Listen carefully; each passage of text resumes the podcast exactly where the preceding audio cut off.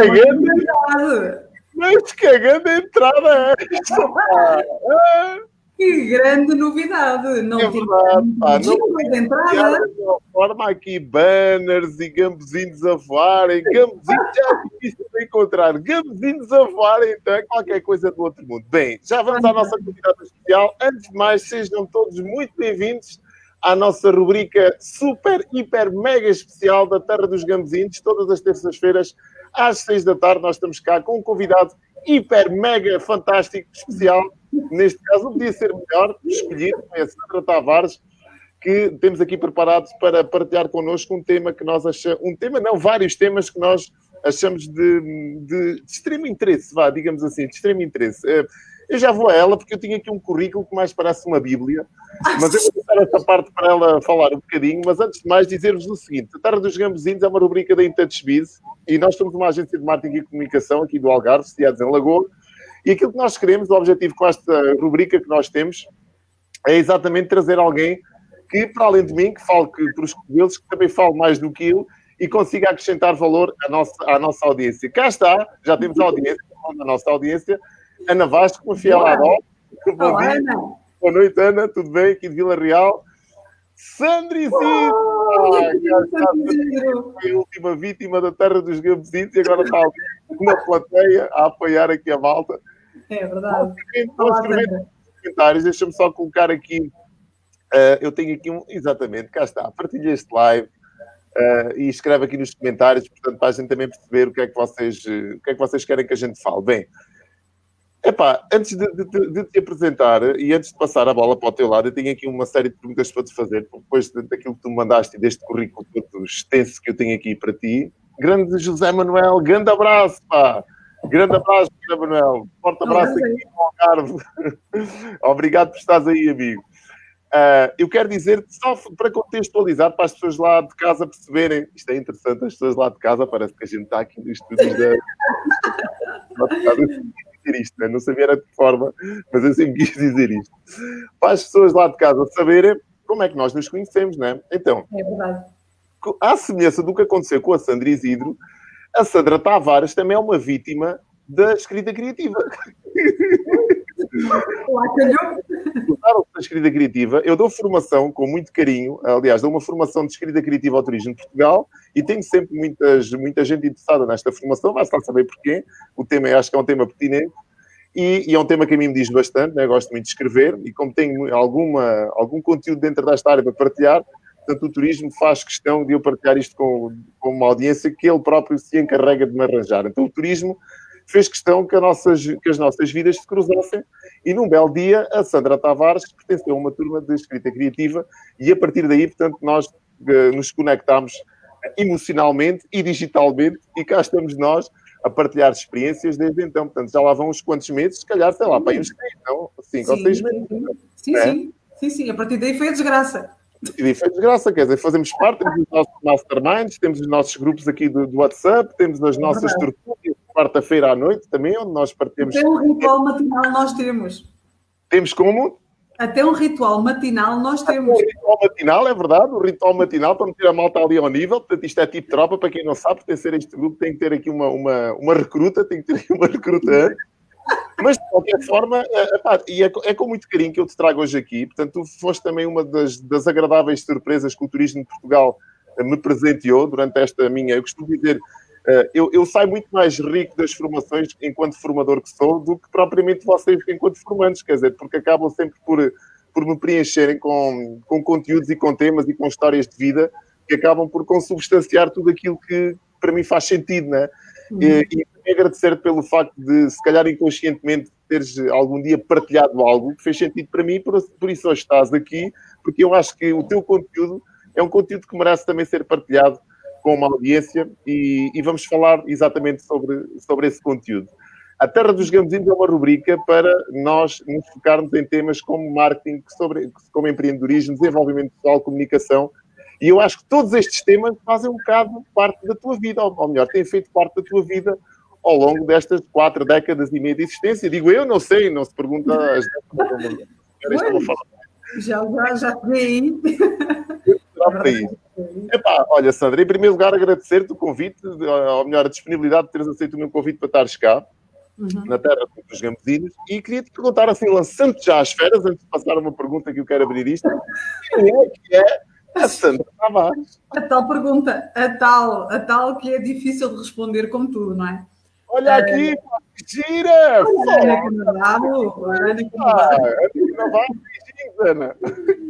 Outra amiga de longa data com. Oh, eu, eu, eu, Ana Paula Costa. Sempre legal. Isto é um comercial de mulheres bonitas, já viste? É incrível. As, as meninas que passam por aqui são. Já A Joana Moinhos também. Já tens aqui fãs, tens aqui malta que já está tá, tá, tá, a compor. Então vá, diz lá, pá, apresenta-te lá quem és tu. Bem, um, não sei se te percebeste do, do, curso de escrita criativa que a Sandra é uma mulher sonhadora. Uh, é uma mulher sonhadora e que uh, tem a capacidade de transformar a maior parte dos sonhos que tem em realidade. Uh, eventualmente será, essa, será essa a minha grande a minha grande apetência, a minha grande capacidade é o facto realmente de eu ter a capacidade de sonhar, de acordar assim com umas ideias estupendas logo pela manhã e de repente achar que consigo concretizar e pôr aquilo tudo na prática e, na verdade, depois conseguir fazê-lo na prática. Essa é a parte mais complicada. Uh, ao longo da minha vida tem sido, tenho tido bastantes desafios e bastantes sonhos, à medida que vou uh, desenvolvendo-me, quer pessoalmente, quer profissionalmente, uh, vou mudando os meus sonhos, vou crescendo nos sonhos Uh, e felizmente tenho tido ao meu lado sempre pessoas que me ajudam a andar, que me ajudam a concretizar uh, e que me ajudam, sobretudo, a, a, manter aquilo que eu sou, a minha essência, minha... permitem-me sonhar sem deixar de ser eu, o que é uma coisa extraordinária. E alguém te ajuda a meter essa, esse, esse, laço na cabeça, essa fita aqui. É, é porque ela está espetacular. Pá. Fazem um pandan com, com, com, a blusa. Vocês, eu, eu acho que o, que vocês têm sempre este cuidado com a indumentária. Já eu sou um bocadinho mais abalda, olha cá vai, tenho frio, olha, vou meter este casaco, agora estou um bocado baixo, que meto um cascal. Deixa-me só dizer-te aqui uma coisa. Eu gostei aqui particularmente da tua apresentação desta, deste parágrafo que eu vou aqui uh, vou, vou dizer.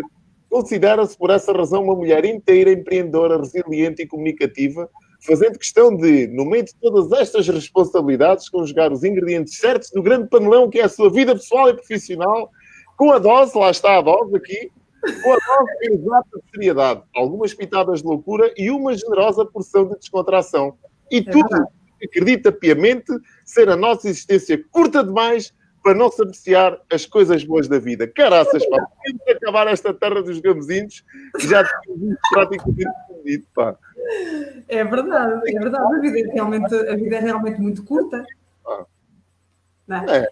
A, a, vida é realmente muito curta e ainda ontem uh, era criança, agora já, já estou a caminho da meia-idade.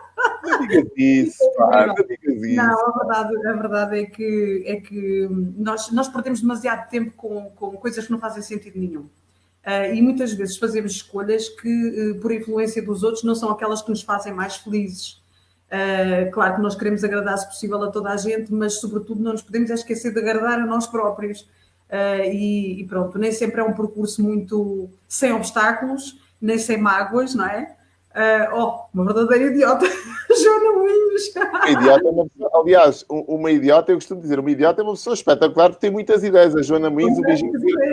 Há bocadinho falei com o marido o meu querido, o, o, meu amor, o meu, a minha paixão, que é o marido dela, que é o Duarte, ele sabe que eu amo o Duarte de coração, portanto já, já matámos saudades telefonicamente.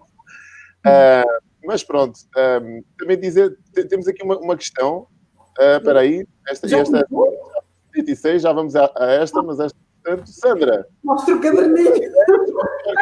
Mostra o caderninho. Vá. O caderninho. O caderninho está aqui. Aliás, o caderninho acompanha-me desde o momento em que acordo até o momento em que me deito, porque há uma coisa que me acontece, não sei se acontece com vocês, ah, mas uma coisa que me acontece muito é sonhar com os problemas. E como sonho com os problemas, também sonho com as soluções.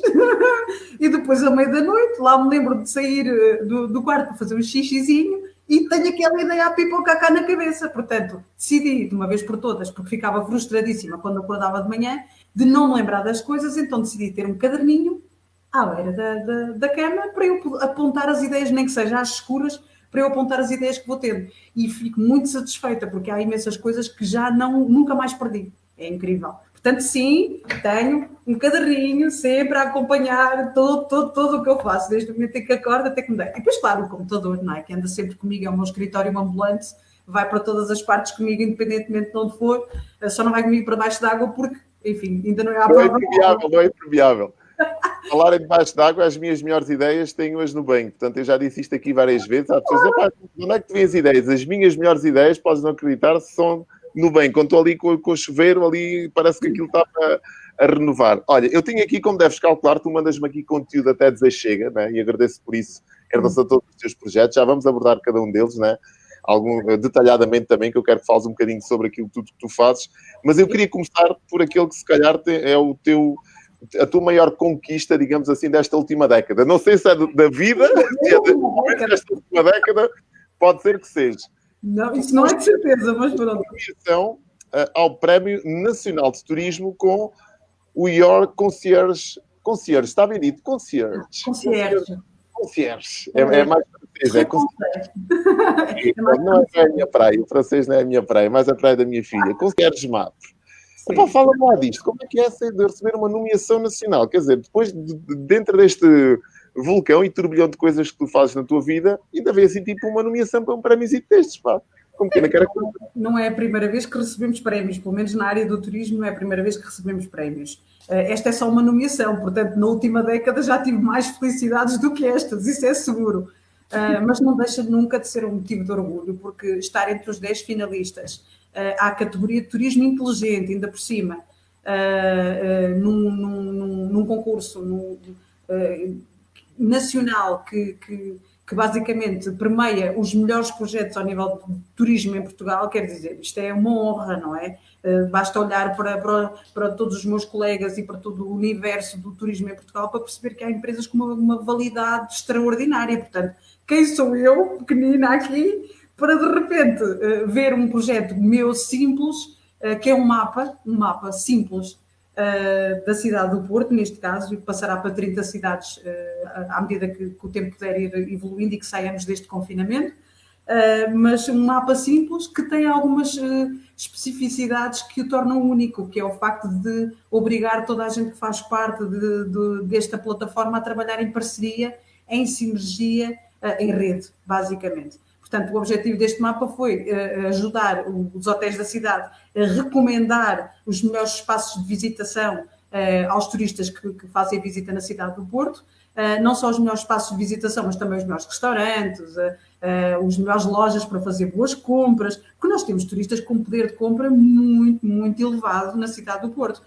e às vezes é um bocadinho complicado, porque nem sempre eh, quem está nos, no, nas recepções dos hotéis tem tempo para ir perceber o que é que abriu, o que é que não abriu, o que é que está na moda, eh, o que é que realmente se adequou ao perfil de um cliente com maior poder de compra. Portanto, nós demos uma ajudinha nessa matéria, porque o nosso cliente é assim um bocadinho médio, médio alto, Uh, e como tal sabemos os gostos, temos uma ideia do perfil, uh, normalmente o que é, onde é que eles gostam de gastar dinheiro, e então fizemos um compêndio uh, de parcerias, um compêndio de, de, de, sugestões da cidade do Porto, aos mais diversos níveis, todo tipo de espaços e mais alguns que tu possas imaginar, e que um turista que queira ou sinta necessidade de uh, visitar ou de usufruir na estadia que tem na cidade do Porto. Claro que isto não funciona só com a entrega do mapa diretamente na, nos hotéis da, da, da, cidade do Porto, também tem uma plataforma online, também tem uma linha de apoio telefónica uh, e dentro em breve terá uma plataforma online uh, interativa user-friendly, em que basicamente nem precisa de nós para coisa nenhuma, porque basicamente é o próprio sistema que diz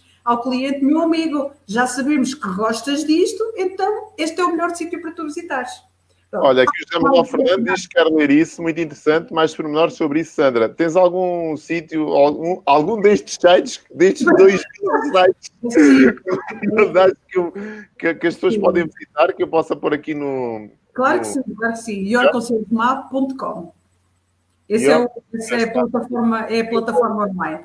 Okay, é, claro, temos, a, temos, a, versão física, como é óbvio, e depois temos a versão telefónica, a versão, o acompanhamento de concierge telefónico, porque imagina, quando um turista vem a, vem a, a, Portugal, eh, pode ter, pode ter algumas. Olha, coisas tão simples como já nos aconteceram a nós na vertente turística. Eh, por intermédio da Simplivi, tu sabes que organizamos programas turísticos não só na cidade do Porto, mas também ao nível nacional. Uh, e coisas curiosas que às vezes nos acontecem é clientes que fazem connosco um simples walking tour e a meio pedem-nos que precisam de fazer compras porque ficaram com a mala presa no, no, no, no, país de origem, não chegou e por isso simplesmente não têm roupa para vestir. Portanto, pegar nas pessoas e incluir uh, no, num trajeto que é turístico uma experienciação de compras acompanhada é incrível. É uma, um grau de satisfação muito grande, as pessoas sentem-se muito acompanhadas e este é um tipo de cliente que valoriza este tipo de serviço. E se há coisa que nós somos bons, Manero, é receber, é receber, a acompanhar. Nós fazemos isso com os nossos amigos, porque é que não fazemos com quem nos visita? Só temos que o fazer e ser nós próprios. Sem dúvida. Olha, temos aqui já muita malta a manifestar. Está aqui o site a correr não aqui. Não nada. Rodapé. Uh, temos aqui o Paulo Cavaleiro que diz boa tarde, Manuel Maneiro. Pena que em Touchbiz não tivesse avisado desta live. Amigo Paulo, é muito fácil, amigo. Uh, quando nós fazemos o evento, há lá uma parte do evento que diz receber lembrete. Esta é uma das formas. A outra das formas é subscrever a nossa Terra dos Gambuzinos. Na... Temos um link sempre nas publicações, onde as pessoas podem colocar o nome e o e-mail nessa, nesse link e recebem as notificações da, das, da nossa terra dos Gamezinhos. Mas fica já aqui o aviso, todas as terças-feiras às, às seis da tarde, salvo raras exceções, às vezes pessoas que não podem, estou-me a lembrar da, daqui da, da Ana Canavarro, que também veio cá partilhar a sua história, uh, que tivemos que adiantar, ou melhor, sim, adiantar 30 minutos a, a nossa live, porque ela tinha compromissos uh, com a universidade depois e não, não pode ser às 18 horas, mas é sempre às 18 horas, todas as terças-feiras, só se choverem canivetes se choverem canivetes, por uma questão só de segurança, é que nós não fazemos esta live às, às terças-feiras às 18 horas. Se não choverem canivetes, nós fazemos. é aquilo que acontece. Olha, Sandra, uma pergunta assim, pá, porque eu vejo-te aqui com um espírito empreendedor nato e eu queria que tu definisses para ti, melhor do que eu, estar a falar de empreendedorismo, que é uma área que a mim me diz bastante e hoje em dia também uh, muito se fala e cada vez mais, e ainda bem que assim é, e eu próprio já tenho algumas disciplinas na, na formação que dou ao Turismo de Portugal sobre intraempreendedorismo, portanto me, me agradam dar, porque já começamos a incutir desde ter idade este bichinho do empreendedorismo e do intraempreendedorismo, porque até, até há bem pouco tempo o empreendedor para muitas pessoas era aquela pessoa que montava uma empresa e tinha toda uma estrutura atrás com, com, com funcionários, colaboradores, etc. E esquecia-se daquela pessoa que vestia a camisola e que tinha ideias fora da caixa e que podia contribuir para uma estrutura já existente então também nasceu este tema do intraempreendedorismo uh, e começámos a dar aqui algum palco, e bem, na minha opinião, aos intraempreendedores que tanta falta fazem ao tecido empresarial. Eu costumo dizer que há muitos empresários que têm muito pouco de empreendedores, mas há muitos, eh, muitos empreendedores que, não sendo empresários, nem tendo jeito para, para, se calhar, ter uma empresa, são pessoas que são fundamentais ao desenvolvimento dessas estruturas já existentes. É o que é que é para ti, o que é que é para ti ser empreendedor ainda por cima, se calhar numa. Não vou dizer no, no, no sexo feminino, porque isto não é. Não é Via-se muito o tecido eh, empreendedor, estava muito preenchido de homens, se calhar há, há duas décadas atrás, e cada vez mais, e ainda bem que assim é, eu falo porque eu acho que, que as mulheres têm características, por serem mulheres mais refinadas para esta questão da o sexto sentido, não é? Epá, temos, temos que ver as coisas como são, não é? E aprender também um bocado com, com, com vocês.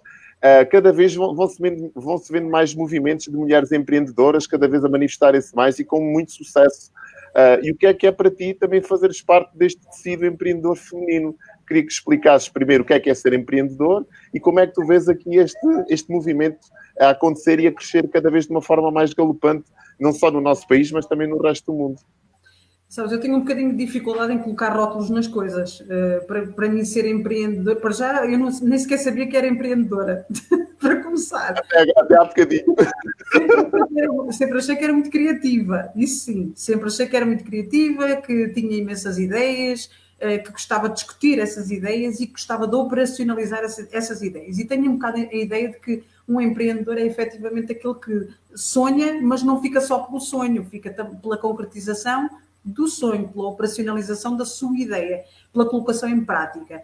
Um, creio que o segredo passa por aí. Agora, também é uma verdade que um, ser-se um idiota não faz de nós empreendedores. Um, e não obrigatoriamente ser-se empreendedor não quer dizer que seja bom empresário. Porque aí é que está a questão também. Uh, Fala-se muito de empreendedorismo. O busilis da questão. O busilis da questão. Pronto, há fantásticos empreendedores que são um desastre a gerir, seja o que for, eh, e há fantásticos empresários que não têm uma ideia fora da caixa, mas nem que sejam espremidinhos até ao tutano. Portanto, esta, esta é uma realidade. Eu, eu honestamente, eu, eu, tenho alguma dificuldade em, em responder essa, a essa questão, eh, porque ser empreendedor para mim é eh, ter um problema para resolver, procurar naquilo que, que são, que é aquilo que me, que me acompanha, a minha forma de pensar e a minha visão da realidade, encontrar soluções que não, não são necessariamente evidentes, mas encontrar soluções que venham e eh, resolver aquele problema, que venham combatar aquela dificuldade. Um, e para ser empreendedor não é preciso ter, eh, fazer, eh, descobrir um, uma, uma molécula que vai acabar com o cancro na, na, na, na humanidade, nada disso. Nós podemos ser empreendedores com coisas mesmo muito pequeninas, dentro de casa, em ambiente familiar. Podemos ser muito empreendedores na forma como fazemos a educação dos nossos filhos, uh, podemos ser muito empreendedores na forma como gerimos a relação com o nosso companheiro, podemos ser super empreendedores na forma como gerimos uma equipa uh, e super empreendedores também, como nos apresentamos lá fora. E é nesse sentido que eu acho que tenho mais valias, é que a maneira como, como, como eu olho, a maneira global uh, fruto da minha experiência pessoal, a maneira global com que eu olho os problemas, de certa forma dá uma estaleca necessária para eu encontrar ideias que são diferenciadoras, mas não são nada de, espetacular, mas realmente resolvem problemas. E por isso é que dizem, ah, e tal, és uma mulher lutadora e tal, e empreendedora. Eu não sinto nada disso. Eu não sinto nada disso. Eu sempre fui assim, reguila, traquina, um bocado teim, assim, teimosa, eu consegui transformar a teimosia para a resiliência, o que é uma coisa uh, que é preciso treinar muito e que se tem muita dificuldade em alcançar, uh, mas estou a tentar fazer esse processo de crescimento interior para ser uma mais-valia naquilo que é o meu crescimento pessoal, o meu crescimento profissional e o crescimento de, de, de, das marcas e da empresa que, que trabalho e que, e que tento potenciar. Sem dúvida, José. Empreendedor é ter a capacidade de identificar o problema e conseguir encontrar uma solução, sem dúvida. Eu gosto, eu, eu não gosto da palavra, mas isto é uma questão pessoal, eu não gosto uh, da, da, da, palavra problema. A palavra problema para mim traz uma carga um bocadinho pesada, gosto mais da palavra desafio. Eu, eu substituo, ressignifico, substituo algumas palavras dentro do meu, do meu vocabulário Uh, desafio para mim assenta melhor, né? olhar para as coisas como, como desafios. Um problema, à partida, remonta para as matemáticas e eu nunca fui grande, grande espada à matemática e fico logo ali um bocadinho assim a, a tremer. Mas desafio, sim, eu acho que eh, sem dúvida nenhuma, é um bocado, é um bocado isso. É um bocado, não, é muito isso. Olha, Luís Cachado. Luís, pá, um grande beijinho, Luís. Luís, se é um beijinho para os dois, é um beijinho daqui do Algarve para ti, diretamente. Luís também já sentou já, tem, já sentou o seu rabinho aqui na terra dos gamozinhos, já há que dizer isso. É verdade, é verdade. Isso. Foi, uma grande, foi uma grande terra dos gamozinhos também aqui com o nosso, com o nosso querido Luís Caixato. Olha, um dos temas quentes que, que está agora aqui em voga e que, que, que, que de uma maneira geral, uh, tanto, tanto tem dado que falar aqui em Portugal uh, e ao resto da Europa, é sem dúvida esta severa crise que, que o turismo está a atravessar por causa desta pandemia, não é? Um, sem precedentes, aliás. Uh, e eu tenho duas perguntas para ti em relação a isto que está aqui a acontecer, porque tu, uh, eu vejo aqui, olha, eu, tô, eu tenho aqui dois monitores, eu tenho aqui ao lado que me diz mais ou menos como se fosse um teleponto. Não é um teleponto, porque é o teu, o teu currículo que está aqui extenso, né? e eu vou-me guiando por aqui para te fazer algumas perguntas, umas tenho aqui no caderno, Uh, e vejo-te aqui com uma série de projetos, envolvida numa série de projetos, uma série de ideias, coisas, muitas coisas a acontecer. Vamos falar de todos eles com calma. Uh, mas Quanto como é que tens? Como? Quanto tempo é que tens? Ah, nós temos aqui o, o, nós temos 45 uh, ah, até 45 minutos nós estamos aceitos por a maioria. Depois dos 45 minutos, algumas pessoas ficam aqui e nos consomem. Vamos ver, estamos à vontade.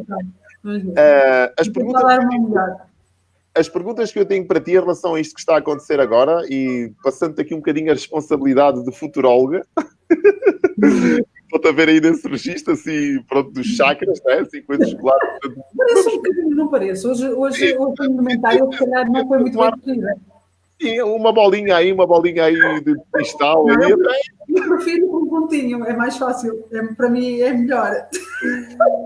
Olha, como é, como é que tu vês o futuro? O futuro e para quando? Atenção, não é só como é que tu vês, para quando é que é este futuro, na tua opinião, claro, o que é que tu achas, né? Como, uh, eu costumo dizer aqui, se nós, uh, costumo dizer assim também para te, uh, dar tempo aqui a, a digerir a pergunta, se nós olharmos à história, pandemias sempre existiram e mais ou menos de 100 em 100 anos acontece uma coisa parecida a esta que está a acontecer agora, né? Mas pronto, logo que acontecer agora, quando a gente estava aqui todos cheios de energia, mas pronto, tinha que acontecer e acontecer, né? É um, é, um, é um feito. Mas como é que tu vês o futuro depois disto que está aqui a acontecer? Uh, e, e, vamos nos focar no turismo, né, que é a tua área, se calhar, de atuação mais, mais direta, onde metes, se calhar, as mãos mais na massa. Uh, e para quando é que vês esse futuro a acontecer? Uh, queria, que, queria que desses a tua opinião. Bem, um, quando, quando nós tivemos a, a, a, primeira ideia de que iríamos ficar confinados, fizemos contas muito rapidamente. Uh, uma das, uma das, das questões que, que, pensámos, começámos logo a fazer contas, foi quanto tempo e, e, enfim, todo o impacto que, que, que, esta, que esta pandemia poderia ter Uh, e embora eu tivesse uma visão muito positiva de que eventualmente em setembro já pudéssemos estar mais ou menos livres da, da pandemia, ehm, pronto, uh, chegámos à conclusão de que o ideal era ser realistas e, e pensámos que talvez em abril do próximo ano que as coisas já estivessem mais ou menos equilibradas e que pudéssemos ter uma retoma.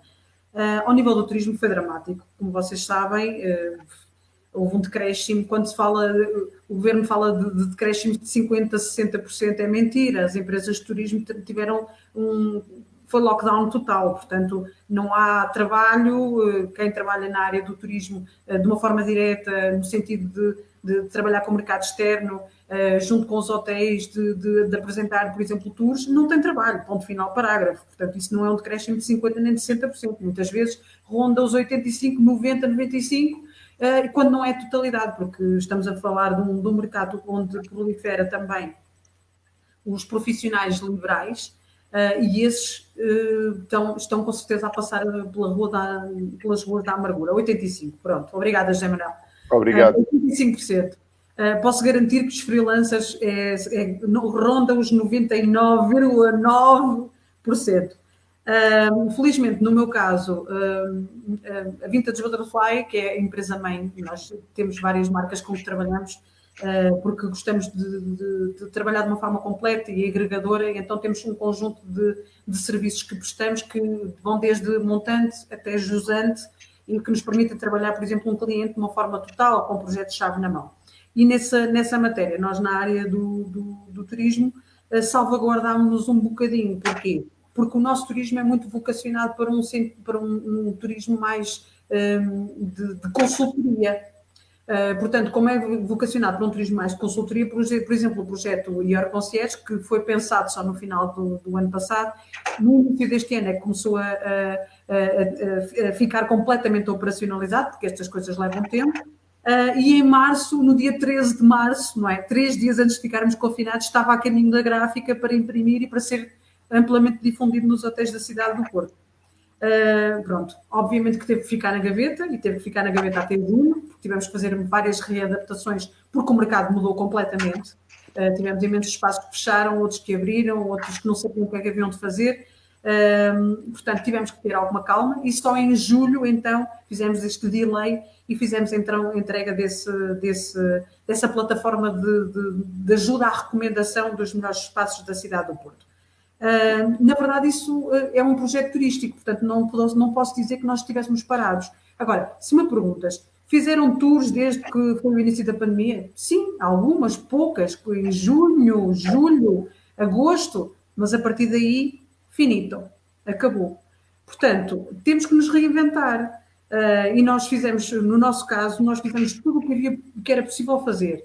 Desde todos os cursos e mais alguns que o Turismo Portugal ofereceu, onde eu tive o prazer de conhecer, eh, para, para de certa forma, eh, eh, a, nossa equipa pudesse ter mais competências, que pudesse alargar os seus conhecimentos, que pudesse ter ideias, não é? Porque o facto de fazermos ações de formações, de formação, de certa forma, ajuda-nos a ter ideias. Eu tive várias ideias enquanto estava em formação, nomeadamente na, na escrita criativa. Surgiam umas ideias e eu ia apontando.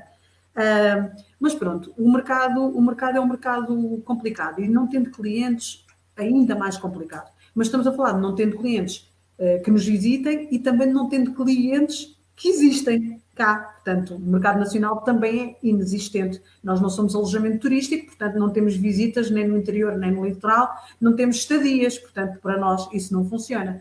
Uh, fazer tours virtuais fantástico. Acredito que possa funcionar para determinado tipo de empresas, não para um target como o nosso, eh, que é um target médio, médio-alto e que é muito de perfil, muito, de, muito personalizado, muito de ligação interpessoal. Portanto, nós é que somos o nosso melhor cartão de visita, não é? E fazer isto à distância, embora seja para mim fácil comunicar, como, como, como já percebeste, eh, não é fácil passar a, a a paixão eu passo, mas eu preciso de mostrar, eu preciso de fazer as pessoas sentir, eu, preciso, eu adoro fazer as pessoas saborear, vivenciar, contar as histórias, explicar, explicar porque é que somos um povo tão guerreiro, porque é que, porque é que a nossa comida é extraordinária, uh, porque é que temos uma capacidade de adaptação incrível, porque é que temos, fomos os grandes conquistadores uh, da humanidade, digamos assim. E se alguém me discordar, digam, mas eu continuo a defender que nós fomos os maiores conquistadores de todos os tempos nós temos que ter orgulho em nós.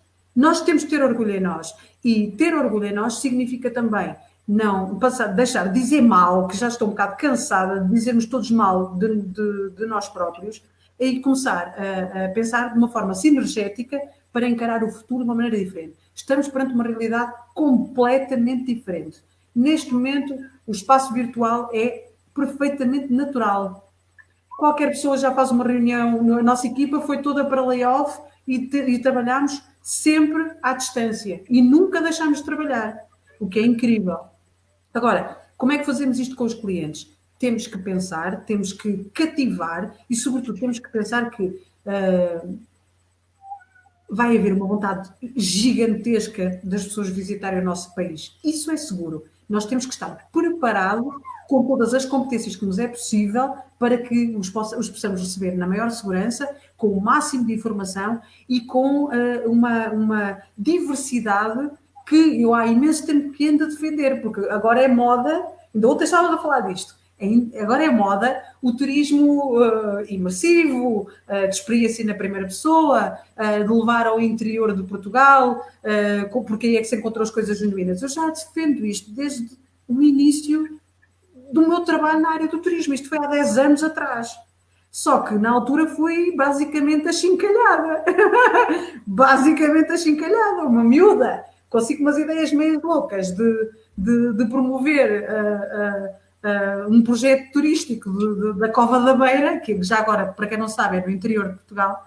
o meu projeto começou exatamente por aí. O meu projeto turístico começou por um projeto de promoção turística da Cova da Beira, que já tinha a configuração do Your Concierge Map, que, é, que permitia a agregação de diferentes parceiros, de diferentes áreas, para que o turista, quando pudesse experienciar a região, a experienciasse como um todo, que tivesse desde os sabores às histórias, à parte vínica, a todo o acompanhamento em termos de experiências, a tudo o que, pode, que faz com que uma experiência seja única quando alguém visita o nosso país.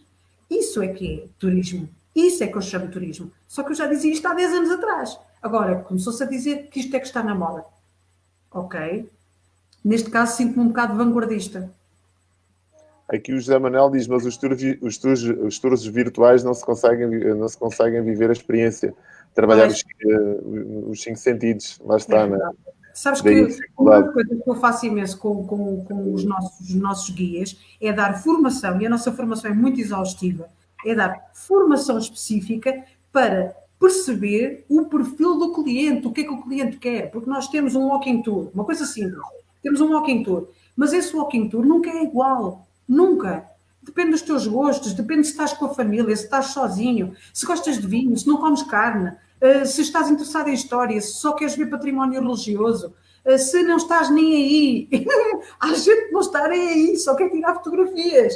Portanto, se só quer tirar fotografias, é bom que o teu tour tenha sítios de interesse paisagístico ou que tenha detalhes arquitetónicos extraordinários e que tu possas contar histórias acerca disso. Portanto, a formação que nós uh, uh, investimos e muito é uma formação completa, mas sobretudo uma, uma formação que nos permite perceber as necessidades do outro. A empatia é o principal argumento que me faz contratar alguém para trabalhar comigo. é a capacidade de empatizar com o outro. E não importa se é de história, se é de turismo, eh, se é de arquitetura, se é de economia, eu percebo logo à primeira vista se aquela pessoa tem capacidade de perceber as necessidades do outro, se é encantado e apaixonado pelo seu país, porque também acontece recebermos candidaturas de pessoas que não fazem puta ideia do país em que vivem. É incrível, não é? Não sabem onde estão, onde estão os sítios, não, não, não conhecem a realidade, não conhecem a história de Portugal. Nós temos uma história, nossa história de Portugal é melhor do, do que uma novela mexicana das sete. É, extraordinária, tem pitadas de. É como te digo, tem pitadas de loucura, pitadas de diversão, pitadas de muito dramatismo, tem, tem muitas quesílias, muitas coisinhas, mas depois também tem atos de uh, heroísmo extraordinários e que nos fazem ter um orgulho. Eu transbordo de orgulho quando falo do meu país. E como eu tive a oportunidade de viver fora do país ainda durante algum tempo, vocês não conseguem imaginar o amor que eu sinto a Portugal. É uma coisa que, que, me, que se entranha e que sai pelos poros e as pessoas sentem isso. É essa paixão que vende. Isso é que vende. O resto é guerra. Olha, temos aqui um comentário da Fernanda Ramos. Boa tarde. A Fernanda Ramos, para quem não sabe, é a mulher com mais sorte deste mundo. É a mulher com mais sorte deste mundo. Portanto, é, é a minha mulher. Uh, exatamente. Portanto, todos os barulhos que vocês ouvirem aqui em casa é da responsabilidade dela. Portanto, eu só falo, ela faz o resto. um, eu, eu, falaste aqui algumas coisas, eu, eu, queria fazer aqui uma ponta, antes de fazer aqui uma ponta entre, entre esse Walking Tours, já vamos a ele, eu queria fazer um agradecimento muito especial uh, ao Turismo de Portugal, porque o Turismo de Portugal foi, sem dúvida nenhuma, neste último ano, uh, uma das, um, um, dos principais um, responsáveis por eu hoje ter a exposição que estou a ter. Uh, e devo, devo essa exposição, em primeiro a Ângela Oeiras, que há de, há de sentar o rabinho também aqui na terra dos gambuzinos, que, é, que, que é aqui da Escola de Turismo de Vila Real de Santo António, foi ela eh, uma das pessoas que, que me que pediu ou que fez força para eu começar a dar formação ao turismo de Portugal, e depois, em paralelo, também ao Manuel Serra, que não, não, não nos conhecíamos, né? ele também já esteve aqui, já partiu aqui este, esta live comigo, também na, desse lado, e se não fossem eles, portanto, eu não estava, eu não tinha sido no último ano, se calhar, exposto a mais de 3 mil pessoas online. Foi uma loucura.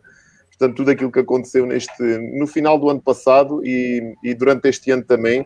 Portanto, muito daquilo que eu sou hoje, nestes últimos dois anos, devo ao Turismo de Portugal pela exposição que me permitiu ter e por chegar a tanta gente como estou a chegar e poder também ajudar com, com todo o meu conteúdo. Portanto, para eles e para, para o Manel Serra em especial e para a Angela Eiras, um beijinho muito especial com, pronto, de, de reconhecimento. uma coisa? Sim. Permite-me que acrescente outra coisa sim, sim. em relação ao Turismo Portugal. É graças ao Turismo Portugal que nós temos, que nós fomos considerados durante uh, três ou quatro anos consecutivos dos melhores destinos do mundo e da Europa. Uh, é graças ao trabalho de divulgação, é graças ao esforço de dinamização, e eu sei disto porque eu acompanho o Turismo Porto e Norte e o Turismo do Centro em tudo quanto é feiras internacionais onde eles estão presentes. Uh, faço questão de fazer esse acompanhamento, faço questão de dinamizar os espaços, e eu vejo o esforço que é feito no sentido de passar a melhor mensagem possível do nosso país uh, e de defender a diversidade que nós temos num país tão pequenino. Nós, sempre, nós somos um produto concentrado nós temos tudo. Tudo. Nós temos os vinhos, nós temos a gastronomia, nós temos a história, nós temos uh, os desportos radicais, nós temos a natureza, nós temos os, os espaços para a família, nós temos o surf. Quer dizer, pelo amor de Deus, há país mais completo que o nosso. O nosso é incrível. E à, à conta do trabalho que eles têm realizado de dinamização e à conta de, de, todos os vídeos promocionais que são fabulosos, eu faço questão sempre de os ir partilhando, no, no, no quer no site da Simplibi, quer no das Walking Tours, Vou sempre partilhando alguns dos, dos eh, vídeos que eles, que eles produzem, que são espetaculares. Então, o turismo do centro tem sido super original na maneira como, como defende a região, que é uma região uh, riquíssima. Não só riquíssima, como é a maior região turística de Portugal. Começa muito próximo de Lisboa e termina muito próximo do Porto. Portanto, é uma área que me encanta trabalhar. Ainda por cima, eu sou beirã, sou beirã, sou da beira baixa, da beira interior. Portanto, para mim é um orgulho poder falar e poder uh, finalmente perceber que existe mais de Portugal do que simplesmente Algarve, uh, Lisboa e Porto. O interior de Portugal também merece muito a pena. quando digo interior é Trás dos Montes, o Minho, a zona de, de todo o Alentejo, enfim, O, o, Algarve tem zonas fabulosas que ninguém conhece. e pessoas incríveis, e pessoas incríveis. Incríveis, incríveis. Basta, basta, por exemplo, falar de Monchique. Quem nunca visitou Monchique? Eu, eu estive em Monchique e tive a oportunidade de nevar em Monchique. E estava no Algarve. No Algarve, como é que é possível, não é? Qualquer pessoa pensa assim, o Algarve é praia, sol. Esqueçam lá isso, o Algarve é muito mais do que isso. O Porto é muito mais do que a cidade do Porto. É tudo à volta, é todo o espírito à volta. E nunca se esqueçam que o Porto é sempre uma nação. Está aqui o José Manuel. O José Manuel também aproveito para lhe mandar aqui um abraço. Não nos conhecemos pessoalmente, foi uma agradável surpresa. Fez parte de uma da, da, da, da audiência de uma da, da, live aqui com a Ana Canavarro e a partir daí tem sido também uma fonte de inspiração para mim. Obrigado, José, por estares desse lado. É verdade. A, também a fazer com que as nossas mensagens cheguem mais longe e a dar sentido, ao fim e ao cabo, a tudo aquilo que a gente faz deste. Ele diz aqui que o turismo de centro tem um problema, são 100 municípios com interesses diferentes que estão a melhorar, estão a melhorar bastante, porque realmente nós temos esta, esta mentalidade pequenina que nós temos, que é uma vantagem, uh, o facto de sermos pequeninos permite-nos trabalhar com nichos e permite-nos ser exclusivos em imensas coisas, mas depois também temos esta, esta visão idiota, no mau sentido, de, de olharmos muito só para a nossa ilhota e de querermos só defender a nossa ilhota. Quando eu comecei a trabalhar na, na área do turismo, eu sou do, do, da cidade do Fundão, quando eu comecei a trabalhar na área do turismo, eu podia começar a podia promover simplesmente a cidade do Fundão, mas eu achei que qualquer pessoa uh, que fosse à cidade do Fundão iria ver basicamente tudo o que necessitava no espaço de um dia. Como é que poderia prender lá pessoas, prender, ou seja, manter as pessoas durante três dias interessadas a visitar a região? Tinha que alargar outros conselhos, outros conselhos com uma identidade diversa, mas que tivesse agregada sobre um objetivo comum, que é o caso da, da região da Cova da Beira, que agora estão a fazer um trabalho extraordinário. Agora, há 10 anos atrás, não, não, não, não estavam nem para aí virados, só pensavam nas suas ilhotas. Mas seja como for, fico feliz porque finalmente puderam avançar e alavancar um conjunto de ideias que têm muito, muito valor e finalmente começou-se a pensar que a única forma de nós trabalharmos em Portugal é em parceria. Nós sozinhos não vamos a lado nenhum, juntos conquistamos o mundo. Sem dúvida sozinhos podemos ir mais rápido, mas juntos vamos certamente mais longe, minha querida. Exatamente. Ah? Obrigado. A área de, de expertise não é só a vertente turística. Diz uma coisa. tem uma grande, uma grande uh, força, inspiração e uma grande fatia gigantesca da, da minha vida, porque se há pessoa que gosta de comer e beber sou eu. Tu já falaste aí várias vezes em walking tours, walking tours, e eu tenho aqui um shirt aqui da tua bio que fala em travel designer. O que, é, o que é que é um travel designer? Eu vou colocar aqui agora a passar em roda para mais um dos teus projetos, que é o Walking Tours. E, pá, queria que tu falasses um bocadinho sobre isto, para, para, para saber o que é que... E até eu próprio, ficar um bocadinho...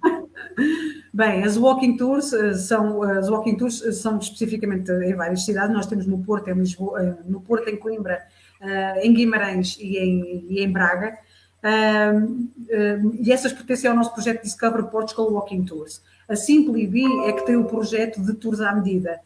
Essa é que dinamiza essa área de, de, de, atuação na vertente turística. E o que é que é um travel designer? Um travel designer é uma pessoa que conhece muitíssimo bem o seu território, não é de passagem, é que conhece, que vai para os espaços, que conhece as pessoas, que fala com elas, que, que basicamente invade as casas delas, uh, opa, toma, uh, bebe uns copinhos à lareira e ouve as histórias, uh, que percebe a dinâmica e que conhece e que, e que, percebe o potencial que toda esta, toda esta genética, toda esta identidade que nós temos, que isso é que é o grande produto.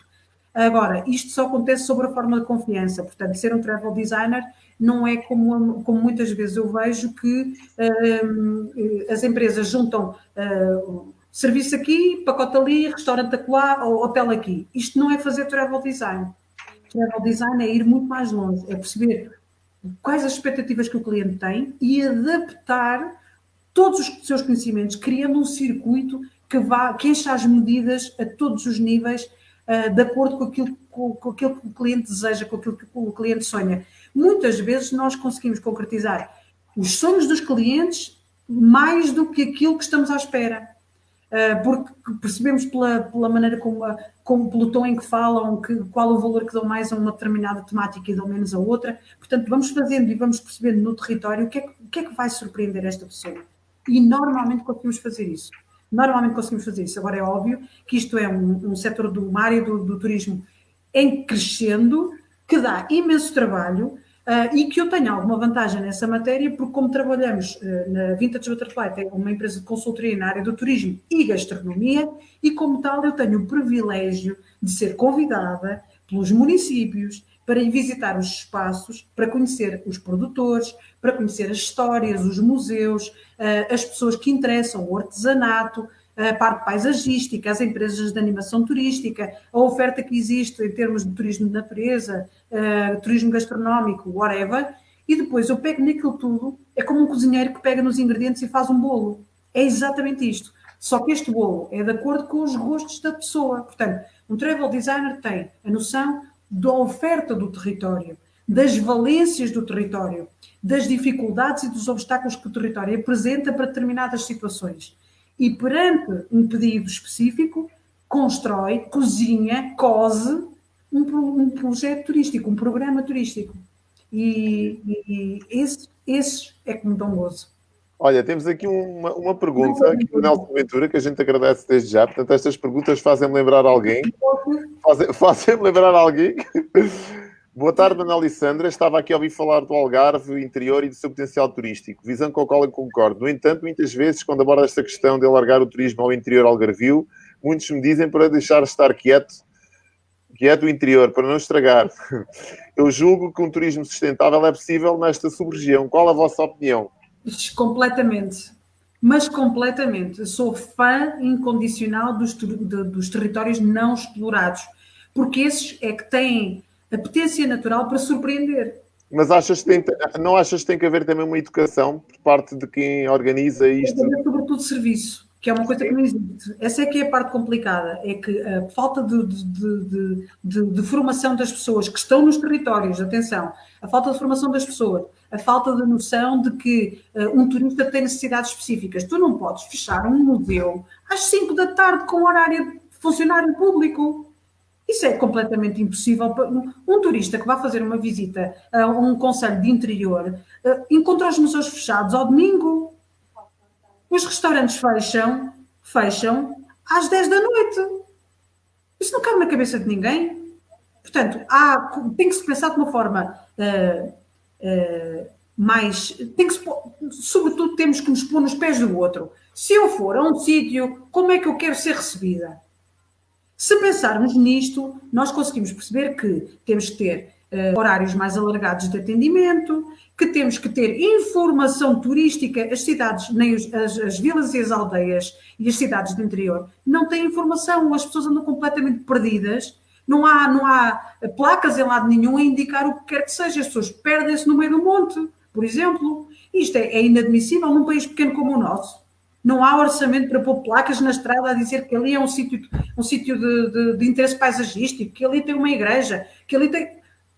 Isto tem que ser muito melhor trabalhado. A sinalética tem que ser muito melhor trabalhada. E depois tudo o resto, porque é assim: ter restaurantes que fecham às 10 da noite, uh, ou ter uh, alojamentos turísticos que não atendem o telefone, ou ter guias turísticos uh, que têm horário de funcionário público, está completamente fora de questão. Isso não é turismo. Isso não é fazer turismo. Portanto, aqueles municípios de interior que uh, se queixam imenso, ah, e tal, e porque não vem cá ninguém, porque o interior está sempre esquecido. E o que é que vocês fazem para promover o vosso destino? Quais são as parcerias que arranjam? Porquê é que insistem, insistem, insistem constantemente em defender que só querem apresentar a sua aldeia? Porquê é que não pensam numa rede de aldeias para criar uma temática? Porque as pessoas têm uma mobilidade imensa. Qualquer brasileiro que venha a Portugal fica completamente surpreendido porque demora três horas a chegar do litoral à fronteira de Espanha. Isso é o tempo que eles demoram a chegar à praia. Portanto, tenhamos a noção das perspectivas e tenhamos a noção de que o nosso país é demasiado pequeno e que as pessoas uh, e que nós temos que fazer valer a nossa, a nossa pequeneza é a nossa grandeza, mas temos que o saber fazer bem e temos que o saber divulgar bem e temos que ser profissionais a fazê-lo. E ser profissional não é uh, ter curso superior disto ou daquilo. Às vezes é só ter bom senso. Basta ter bom senso e nós conseguimos ir ao encontro das necessidades do outro. Isso é que é o importante. Mais uma pergunta do José Manuel Fernandes. Na tua opinião, não achas que falta um estudo profundo do perfil do turista interno e externo para depois saber receber? Lá está, é um bocado aquilo que estavas a, também a falar, não é? Nesse um estudo. Pois, falta um estudo. Quem é que o faz? O Turismo Portugal. Sim. Uh, o Turismo Portugal já faz esses estudos.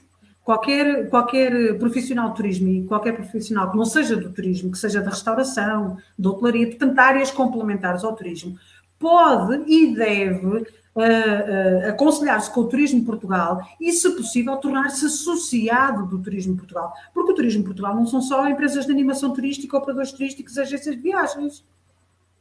Há outro tipo de empresas que são agregadoras e que são catalisadoras do turismo em Portugal. Portanto, Uh, o Turismo de Portugal tem todo o interesse.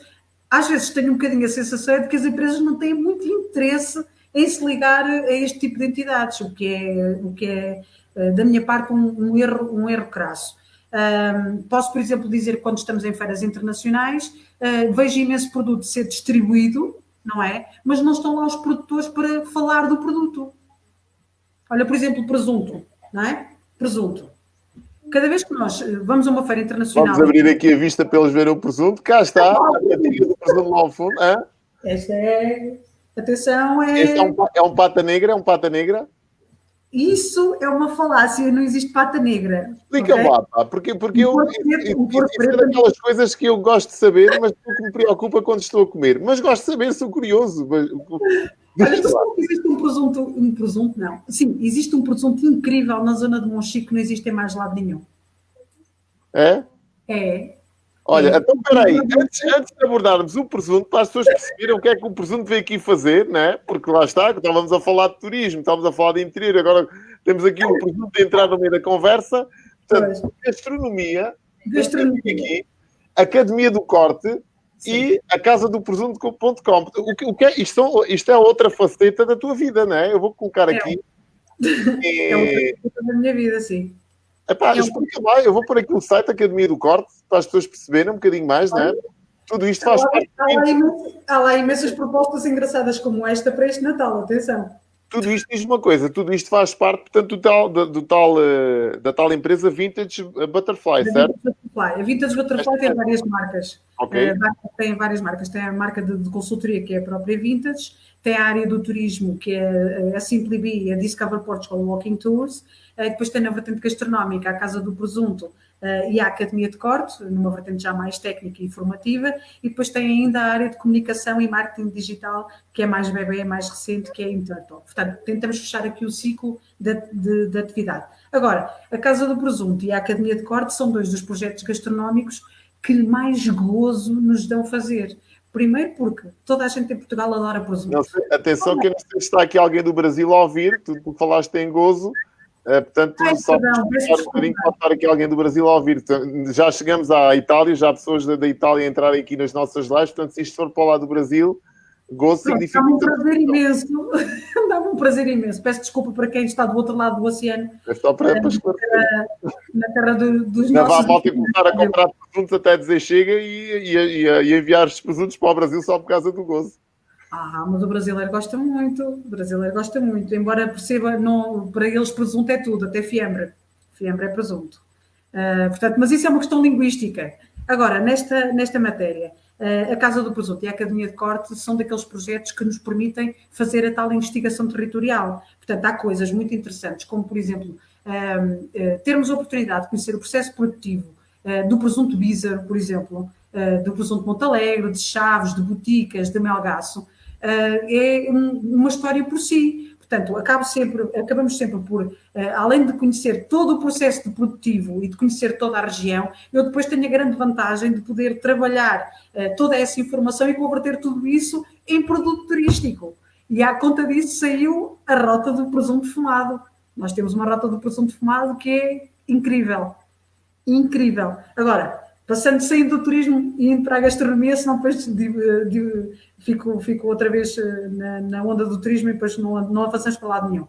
A Casa do Presunto converge eh, uma área de intervenção de, de, do Vítor Oliveira, que é chefe de cozinha, é o consultor uh, more da Vintage Butterfly, é a pessoa que faz toda a componente estratégica. Uh, Mas é, e, e, também, deixa-me adivinhar, é dos homens, é dos homens com mais sorte deste mundo. Sim? É, é?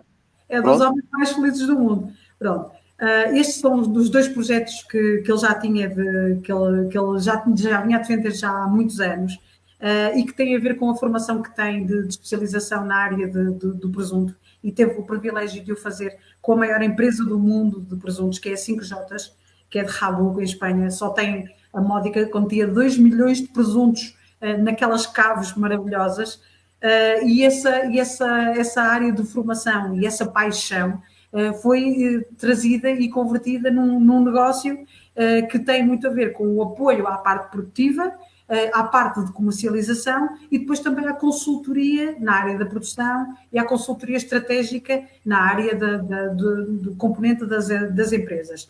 Uma das coisas que nós temos um gosto imenso, eu ia dizer outra vez um gozo, mas não, esquece, um gosto imenso é que estamos sempre em tudo quanto é feiras de gastronomia.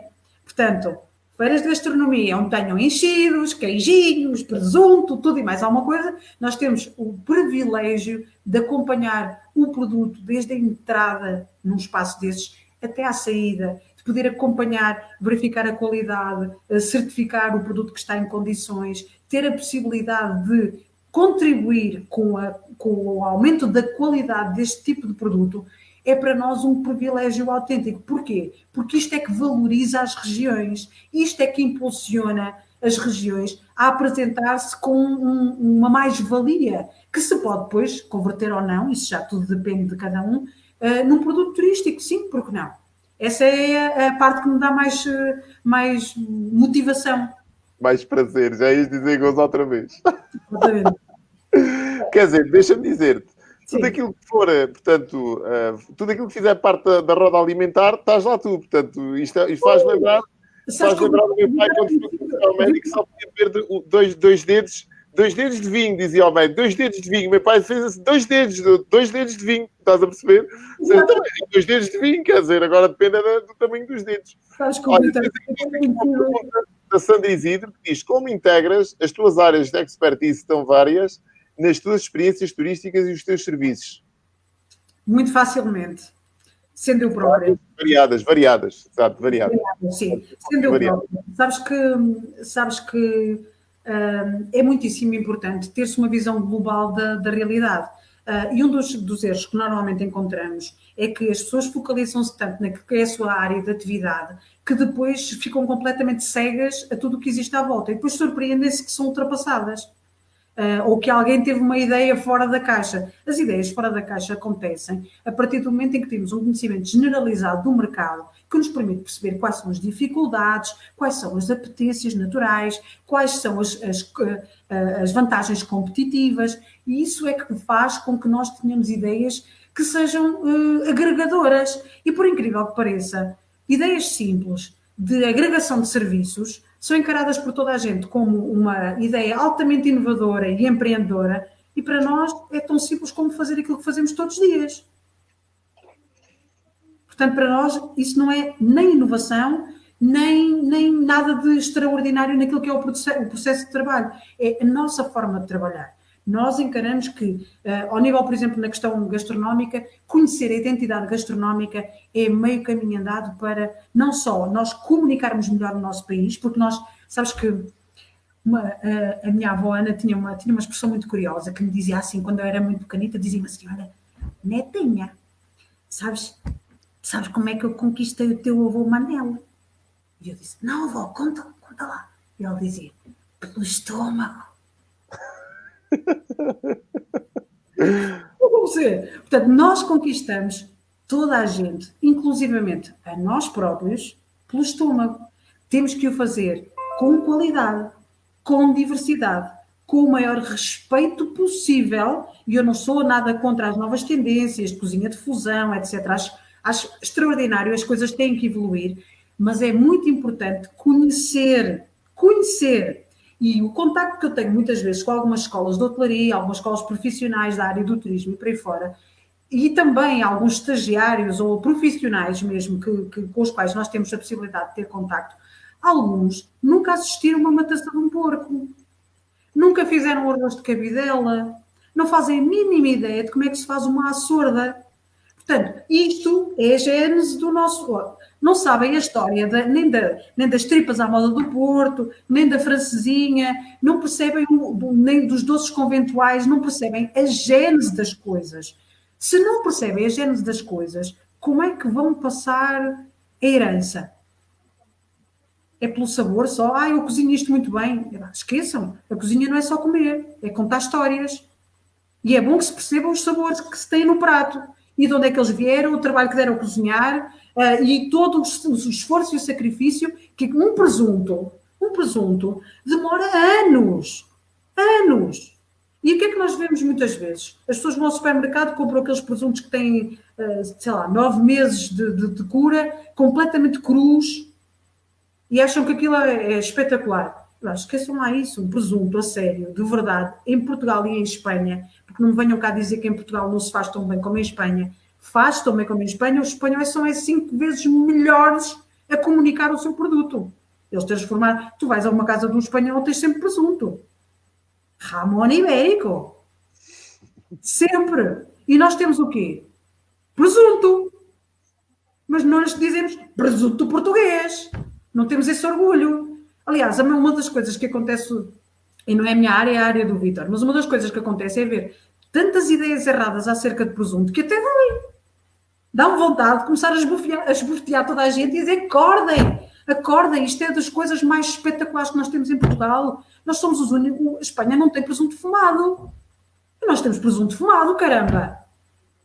Portanto, compreendo, aliás, só o norte do país é que tem presunto fumado. O presunto que tu compras no, no, no, supermercado não é fumado, é de cura natural. Mas toda a gente acredita que come presunto fumado. Está bem? Pronto. Isto é daquelas coisas. Esqueçam, ninguém come presunto fumado, a não ser que vá a Boticas, a Melgaço, a Chaves, a Montalegre, Vinhais. Aí come-se presunto fumado.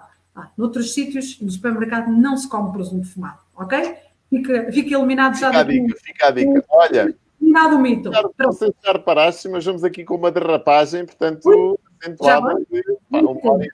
Mas ainda tenho aqui uh, uma ou duas perguntas para te fazer e não queria, queria, queria que estas perguntas se centrassem mais na tua personagem, porque eu acho que dentro dessas tuas multifacetas, um, eh, oh, as pessoas perceberem, perceberem a história, né? perceberem o que, é que, o que é que está aí, o que é que está nos bastidores da da Sandra Tavares, né? porque às vezes nós, eu costumo dizer que nós nos conectamos, identificamos com negócios, mas nos conectamos com histórias. Um, e, e, a tua história é interessante, mas eu queria que tu me dissesses, tendo por base e sabendo de antemão eh, que inspiração é algo que se vai buscar fora e motivação é algo que nós temos dentro, né? costumo distinguir às vezes as pessoas dizem, pai, não tenho motivação, tens motivação, tens de trabalhar, motivação é algo que vem de dentro, é um motivo que nos leva à ação Uh, e a inspiração, sim, é algo que eu, que eu venho buscar cá fora. E se calhar estas lives às vezes podem trazer esse, esse toque de inspiração para as pessoas, né? Sim. O que é que te inspira e o que é que te motiva? Uau! Mira, o que é que me motiva? Oh my God! Ah, ah pois é, esta é a Daniela Oliveira, oh, oh Sandra. É brutal essa pergunta. O que é que me inspira? Olha, a vida inspira-me. Uh, a vida inspira-me. Uh, e muitas vezes as dificuldades motivam-me. Uh, portanto, a vida inspira-me, porque há tantas coisas boas que se podem fazer e muitas das vezes nós nem percebemos as valências que temos, os talentos que temos e ficamos concentrados e, e na, zona, na nossa zona de, de conforto, não, não experienciamos, não arriscamos. Uma, um dos ingredientes que eu acho que é extremamente importante, e já que me falas de inspiração, é o não ter medo de, de arriscar. É o, estar a, é, o, é o não saber se tem um precipício na frente, não saber se uma pessoa se, vai ficar tudo partido ou não, mas arriscar porque se acredita piamente que é aquilo.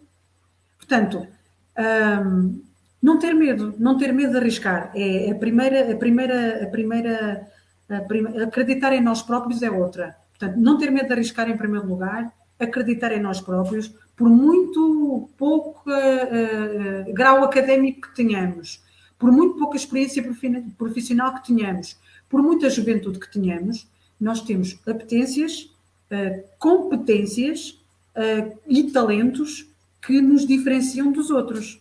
Temos que fazer um pequenino esforço para perceber o que é que nós temos e como é que podemos depois transformar isso em algo que seja um recurso profissional ou algo que, que nos faça felizes, sobretudo. Portanto, uh, o que motiva é sempre a busca incessante pela felicidade, que são sempre pequenos momentos. Eu não sou daquelas utópicas que, ah, e tal, eu quero é ser feliz. Ah, não, esqueçam lá, isso, isso é utopia total. É ser feliz em momentos pequenos da tua vida que, que te promovem memórias inesquecíveis que tu vais levar contigo, porque é o que levas. São as tuas memórias, as tuas experiências, as pessoas que te enchem o coração, o facto de não te arrependeres de teres feito o que tinhas que fazer. Uh, que pessoa inspiração, pá! A sério, pronto, vamos chorar, assim, não dá. Não, mas sobretudo, eu tenho, eu tenho esta, eu tenho, eu tenho muitos sonhos, sempre tive muitos sonhos. Sabes que o meu primeiro, um dos meus primeiros sonhos profissionais foi ser jornalista. Eu fui jornalista durante 12 anos. Uh, e, fui muito, e foi muito curioso, porque eu não sabia muito bem o que é que queria fazer da vida, mas depois na, na, na escola, como sempre fui muito boa aluna em inglês, deram uma possibilidade de, juntamente com um grupo muito restrito dos alunos de, de inglês, de fazer rádio. Imagina fazer rádio no tempo das rádios piratas. Ah, incrível! Era daquelas coisas, era como estar a fazer uma coisa proibida, sabes que o fruto proibido é sempre mais apetecido. Mais apetecido. Posso dizer que isso mudou radicalmente a minha vida. Eu tinha 17 anos e ali disse: vou ser jornalista. É o que eu quero fazer, vou ser jornalista de rádio. Se não for de rádio, é televisão, se não for televisão, é de imprensa, se não for de imprensa, é de outra coisa qualquer. Mas eu quero é comunicar, porque esta coisa, isto tem que ser de dentro. Nós temos que saber, temos que saber analisar o que é que sai de dentro. Depois não importa a profissão, o que importa é que saia de dentro. Portanto, eu até podia ser relações públicas, marketeer, uh, podia ser jornalista, podia ser whatever, isso nem é muito importante. O que é importante é que eu sou feliz a comunicar e comunico com a comida, comunico com o turismo, comunico com, com o design, comunico com, com, com as mãos, comunico com os olhos, com, com, com a boca, comunico de todas as formas e mais algumas, porque é isso que está na minha essência. Essa é a minha forma de estar. Claro que as pessoas não são todas iguais, temos que as respeitar na sua essência e, como tal, cada um tem que procurar o que é que é bom lá dentro. Porque depois cá fora, vamos ver. Depois vamos procurar as ferramentas para sermos bons cá fora. Mas antes disso, bons cá dentro. Oh! pois. É, cá está, Ana Canavarro, conhecido como jornalista, foi, foi tua aluna, espetacular, é? Na Académica Net na Universidade de Lusíada. Estas lives têm que ter uma hora e meia, Zé. Calma que para lá caminhamos. Temos que alterar o horário. Temos que alterar o horário. Mas no fundo, só deixar esta. Só deixar esta... opa, opa, a Ana Paula é incrível. Ela tem uma profundidade de pensamento uh, e tem uma capacidade de expressão. Esta mulher, esta mulher, fala com uma correção, com uma correção invejável os jornalistas deviam consultá-la, qualquer jornalista, qualquer pessoa da área da comunicação, devia consultá-la porque ela é extraordinária. Extraordinária. O português dela é seguramente o mais correto que eu já ouvi até hoje. É incrível. Portanto, Ana Paula Costa, faz favor de deixarem o teu contacto, porque há imensa gente que precisa de. Ana Paula Costa está aqui, está aqui na, está, está no calendário para vir aqui à Terra. Ela está no calendário. Não, Está no calendário que, que, o mundo precisa de conhecer a Ana Paula Costa. Olha, eu vou te dizer uma coisa, antes de passarmos à última pergunta, uh, senti aí que houve aí uma lagrimazita que, uh, uh, quase que salta aí desse olho. E isto é um momento histórico na Terra dos Gambuzinos. Escuta, espera aí. Porquê? Porque ao décimo, ao, ao décimo terceiro episódio da Terra dos Gambuzinos, alguém se comover aqui nesta, com estas perguntas todas, epá, é, é um feito, não é? Isto já está a tomar contornos idênticos ao, ao que dizem os teus olhos, né? Quase, quase faltava aqui o que dizem os teus olhos agora para terminares isto com chave de ouro. Não vamos levar, não vamos levar isso para esse, para esse campo ainda. Mas eu queria te perguntar aqui uma, queria te fazer aqui uma pergunta, queria te perguntar uma pergunta, olha que redundância, ainda por cima com a Ana Paula Costa na plateia a ouvir-me falar desta forma, né? Queria te fazer uma pergunta, uh, e esta pergunta é muito, é muito interessante e eu acho que de certa forma curiosa. Hum. Imagina que te dava a oportunidade de entrares na máquina do tempo e de regressares ao passado, com quem é que tu te gostarias de encontrar para falares? Uma personagem que tu gostasses de, de encontrar no passado, que pronto, já não estivesse fisicamente entre nós, que tipo de conversa terias com ela e que perguntas é que lhe fazias? Esta não estavas à espera. Não. Deixa eu... Já nós não preparámos perguntas nenhumas. Eu disse... Não, não, não. Nem podemos, nem podemos. Aliás, aqui na Terra dos Gambuzinos é uma, é uma rubrica onde, as, onde tudo acontece e as pessoas podem dizer aquilo que lhe apetece. Portanto, isto é o nosso lema. Portanto, estás à vontade. Hum. Entravas na máquina do tempo, imagina-te só, em vez de ser o regresso ao futuro, né? era o regresso ao passado. Era a máquina do tempo que ias lá para trás e tu querias ir especificamente falar com alguém alguma figura que tinha aqui, de certa forma, se calhar marcado, ou te marcado na história, né? pode ser alguém que te tenha marcado na história a ti, pessoalmente, mas que ao resto das pessoas pode não dizer nada. E que tipo de conversa é que terias com ela? Que tipo de perguntas é que lhes fazias? E porquê? Estou curioso, eu gostava de te ouvir nesse registro, né? Se calhar, se calhar ia falar com Sócrates. Mas com não... Sócrates?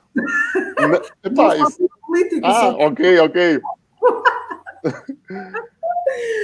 se calhar com Sócrates falava, porque para já gosto muito de, de filosofar e gosto de falar sobre teorias de, de, do conhecimento, da vida e, da, e da, da, evolução do pensamento, mas a célebre frase eh, penso logo existo, eh, para mim é um bocado, é um bocado redutor e eu lhe perguntar onde é que raio foste buscar essa ideia de que pensas logo existes. Então ainda, ainda ias fazer parte lá do... Não pensa nada, existe mesmo do estoicismo, ainda ias lá buscar um bocadinho do, do, do, estoi, do dos estoicos, da, da filosofia estoica, não é? Não, ia-lhe perguntar, eh, sobretudo, onde é que ele foi buscar aquela ideia do penso logo existo, porque na verdade não é preciso pensar para se existir. Uh, agora, se queremos que a nossa existência tenha uma, uma, uma, uma, uma réplica no futuro e que tenha um impacto no futuro que deixe uma pegada na nossa na, na, na existência da sociedade, aí, aí temos, que, temos que ir mais longe, temos que apostar sobretudo em nós próprios uh, e, sobretudo, não deixar, não deixar que as dificuldades, os outros, uh, os preconceitos e tudo, e tudo que nos envolve, não é? Porque às vezes temos a sensação de que as coisas não, não evoluem Uh, e depois também temos a, tendência para, para, nos metermos num papel de vitimização, não é? Porque achando, ai, que eu sou coitadinho e tal, e que eu não vai. Se, se eu tivesse esta oportunidade, pá, vai à luta, vai à luta, vai. Tens um curso superior, não tens emprego, vai fazer outra coisa qualquer. Pode ser que surja uma oportunidade. Eu já fiz imensas coisas para as quais eu não tenho formação, não é? Portanto, a minha formação académica é jornalismo e ciências da comunicação. E eu já fiz imensas coisas, já, olha, já vendi pão numa padaria, já trabalhei num, já trabalhei num bar, uh, já, fiz, já fiz tanta, tanta coisa. Já fui formadora, que não tem nada a ver, quer dizer, tem, tem a ver, formação na área da comunicação tem a ver com a minha área de atividade, mas não é necessariamente o meu trabalho uh, preferencial um, e não é, e não é para, para aquilo que eu tive formação técnica. Portanto, preferencial, preferencial é porque eu gosto muito de formar e de, e de passar conhecimento, mas a formação técnica já, já, já implica outro tipo de, de, de conhecimentos mais profundos na área da pedagogia. Agora, isto é importante para nós podermos ir mais longe. É voltar outra vez aqui ao início, Manuel. É sonhar. Sócrates, penso logo existo e sonho. Sem dúvida. Olha, eu da minha parte, pronto, estou aqui de coração cheio. Acho que foi uma entrevista, uma conversa, não é? Isto não é nenhuma entrevista, isto é uma conversa super rica, super uh, cheia de conteúdo gostei muito de ter de que tinha estado aqui comigo neste, nesta horinha e quase um quarto. Não sei se queres acrescentar mais alguma coisa. Uh, opa, sejam felizes. Não, um, a única coisa que, que, gostava de dizer era, antes de mais, te agradecer, porque um, realmente tens sido uma fonte de inspiração uh, a vários níveis, não é? Porque isto, estas coisas de se crescer interiormente dói, uh, e, tu, e tu fazes as pessoas pensar e fazes as pessoas procurar uh, aquilo que melhor têm dentro delas próprias e, e não ter receio de, de explaná-las em público e muitas vezes até de, de, de, achar ao ridículo, que é uma coisa que eu faço muitíssimo bem, com facilidade tremenda. Olha, é o que for. Uh, mas, sobretudo, dizer-te que nós evoluímos porque os outros estão no nosso caminho e nos abrem as portas e tu és uma pessoa que abre portas, isso é incrível. Uh, portanto, eu, eu, até lanço um repto à, à audiência que, que, está hoje, que não sei quantos são, mas com certeza serão alguns, para sobretudo verem no ANER um exemplo de resiliência, um exemplo de motivação e um exemplo de uma pessoa que é que partilha que não quer, não quer ficar com tudo para si, mas que partilha, dá, partilha conhecimento, partilha contactos, partilha uma série de coisas e que nos ajuda a evoluir, a crescer e a sermos mais nós próprios. Que essa é que é a parte fundamental. Está bem? Tá, estás... mais... Epá, olha, agora deixaste-me sem palavras. Eu queria fechar isto agora e digo assim: bom, é, vou... única, genuína e com uma energia contagiante. Já tinha saudades de te ouvir, Sandra Tavares. Cá está a Cristina Mota, mais uma fã, Sandra. Também da Universidade de Lusíada da Académica Neto, fez parte do curso de rádio. Muito bem. Obrigado por dar este dia produtivo. Obrigado, eu, Zé, por ter estado aí, amigo. Um abraço. Muito um abraço bem. grande. Bem, olha, mais uma vez, Sandra, da minha parte, uh, agradecer-te sempre uh, por, ter, por teres tirado este tempinho para estares aqui connosco na Terra dos Gambezinos. Claro sim. Um, a Terra dos Gambezinos, deixa-me só aqui fazer assim, ok? A Terra dos. Ah, olha aqui o nosso querido, o nosso querido Luís Caixado. Obrigado, Sandra Tavares, pela partilha das tuas vivências e experiências. Beijinhos, pá. Pronto, agora é só para ti, Sandra. Não vou responder porque este comentário foi exclusivo para ti. Obrigado, Luís.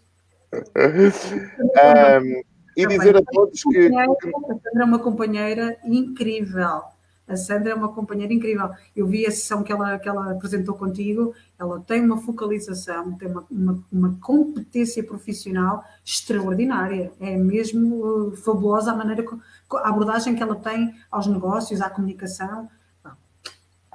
Está. Temos, estamos rodeados de boa gente. Nós, nós, eu costumo dizer que nós somos a média das cinco pessoas com quem mais tempo passamos. Isto não é uma frase minha do Jim Rohn mas que faz muito jus àquilo que está a acontecer aqui. Quer dizer, eh, rodeamos de boa gente e as coisas parece que acontecem de uma forma quase mágica. É verdade. Sandra, mais uma vez, obrigado pelo teu tempo, pela tua energia, pela tua dedicação, pela tua inspiração, pela tua partilha. Comigo ao Porto. Ah? Tens que vir fazer um walking tour comigo ao Porto. Vou-te mostrar a cidade mais bonita do mundo deixa lá esta malta mandar abaixo as fronteiras. Pá, agora como, como ficámos aqui com umas fronteiras mais reduzidas, deixa lá o pessoal mandar abaixo isto. Pá. Caso não saibas, o Porto é em Portugal, não é preciso. Claro, claro, mas eu estou a falar de outras fronteiras, as fronteiras de confinamento, não é? Até lá, calma. Olha, Maneira, fantástico, é sempre um prazer enorme estar contigo. Uh, seja nestas lives, como seja informação, como seja whatever, até no WhatsApp é incrível falar sempre contigo és um, um poço de boa disposição e isso muitas vezes ajuda imenso, sobretudo no tempo em que vivemos agora. Às vezes, um sorriso, uma palavra bonita ajuda-nos a dizer assim: pá, porra, se ele consegue estar a sorrir de manhã à noite e a dizer baboseiras, porque é que eu estou aqui metida no buraco? Não é? Vai para a frente atrás ver gente. Vamos embora. Sem dúvida. Pronto. Ok, olha, obrigado. Obrigado Sim, pela. Vamos embora.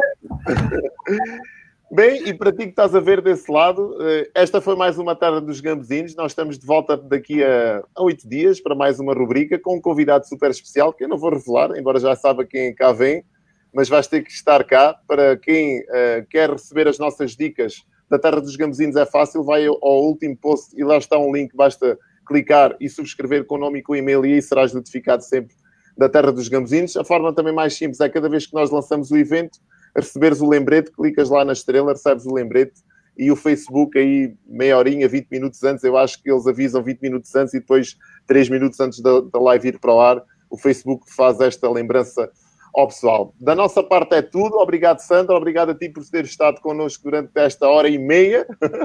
hora e meia, não, hora e um quarto, hora e meia ainda não é, senão isto é que era. Eu amanhã estou de volta para, para a dose, para quem gosta de, de acordar antes das 6 da manhã, às 5 para as 6 estou cá, com a dose do dia, 10, 15 minutos só, sozinho, a partilhar aquilo que para mim faz sentido. Se fizer para ti também, portanto, serás bem-vindo. Tchau, pessoal. Tchau, Sandra.